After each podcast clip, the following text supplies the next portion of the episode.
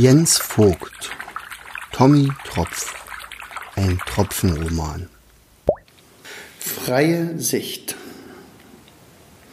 Bevor sich der Wobbegong an diesem Abend ans Erzählen machte, gab es eine kleine Verzögerung. Sein Freund, der Doktorfisch, flüsterte ihm etwas ins Ohr. Der Wobbegong nickte zustimmend und schien dabei ein wenig sein ursprüngliches Erzählkonzept zu überdenken. Kurze Zeit darauf kamen die beiden zu ihrer Hörerschaft zurück. Wobbegong begann diesmal mit folgender Einleitung. Mein Freund Pille meinte gerade, dass es langsam Zeit würde, euch zwei weitere Helden unserer Geschichte vorzustellen. Es sind zwei lustige, tatendurstige kleine Kerlchen, die in der Folgezeit unserer Geschichte eine nicht unwesentliche Rolle spielen werden. Daher möchte ich euch heute in unserer Geschichte ein sehr in ein sehr seltsames Land mitnehmen auch wenn ihr es euch kaum vorstellen könnt. Es gibt ein Land fast gänzlich ohne Wasser. Manche sagen zu solch einem Land Wüste. In einer Wüste wachsen kaum irgendwelche Pflanzen und als Tier dort zu leben, ist es wirklich hart. Meist ist es die Sonne, die die wenigen Tautropfen genüsslich aufschlägt.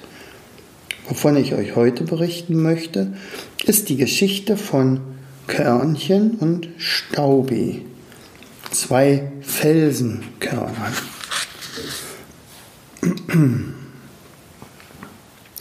Beide lebten seit Millionen von Jahren in einem Felsen. Der Wind knabberte an dessen Außenseite immer wieder und wieder und wieder. Irgendwann hatte er den Felsen so weit abgeschliffen, dass beide in eine neue Welt schauen konnten. Unendliche Weiten breiteten sich vor ihnen aus. In der Ferne sahen sie andere Felsen, sicher irgendwelche Verwandte.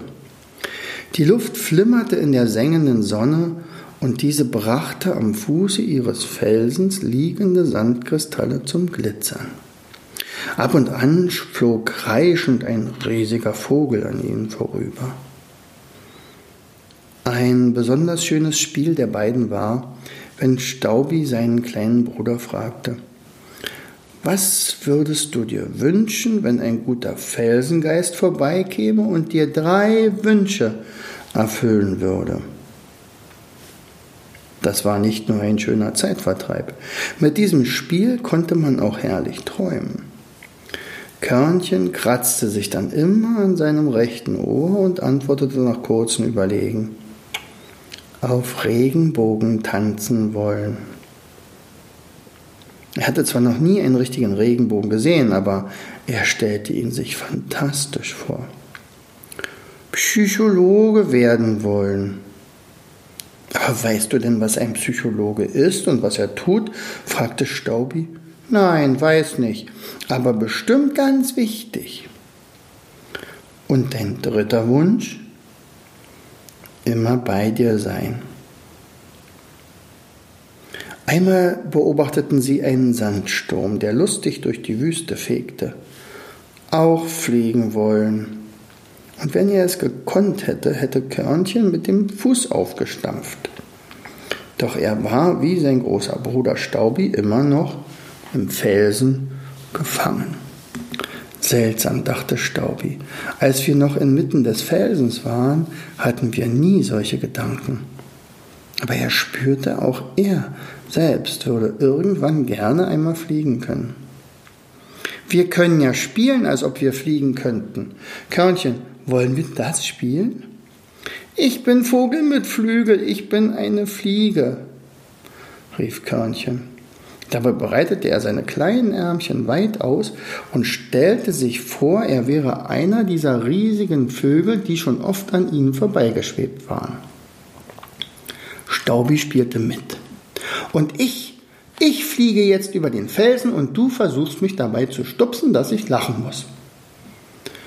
Körnchen hatte die besondere Gabe, andere zum Lachen zu bringen. Er konnte zum Beispiel andere herrlich abkitzeln Das ging manchmal so weit, dass die anderen Felsenkörner Tränen lachten und das war dann das erste Wasser in der Wüste seit langer, langer Zeit.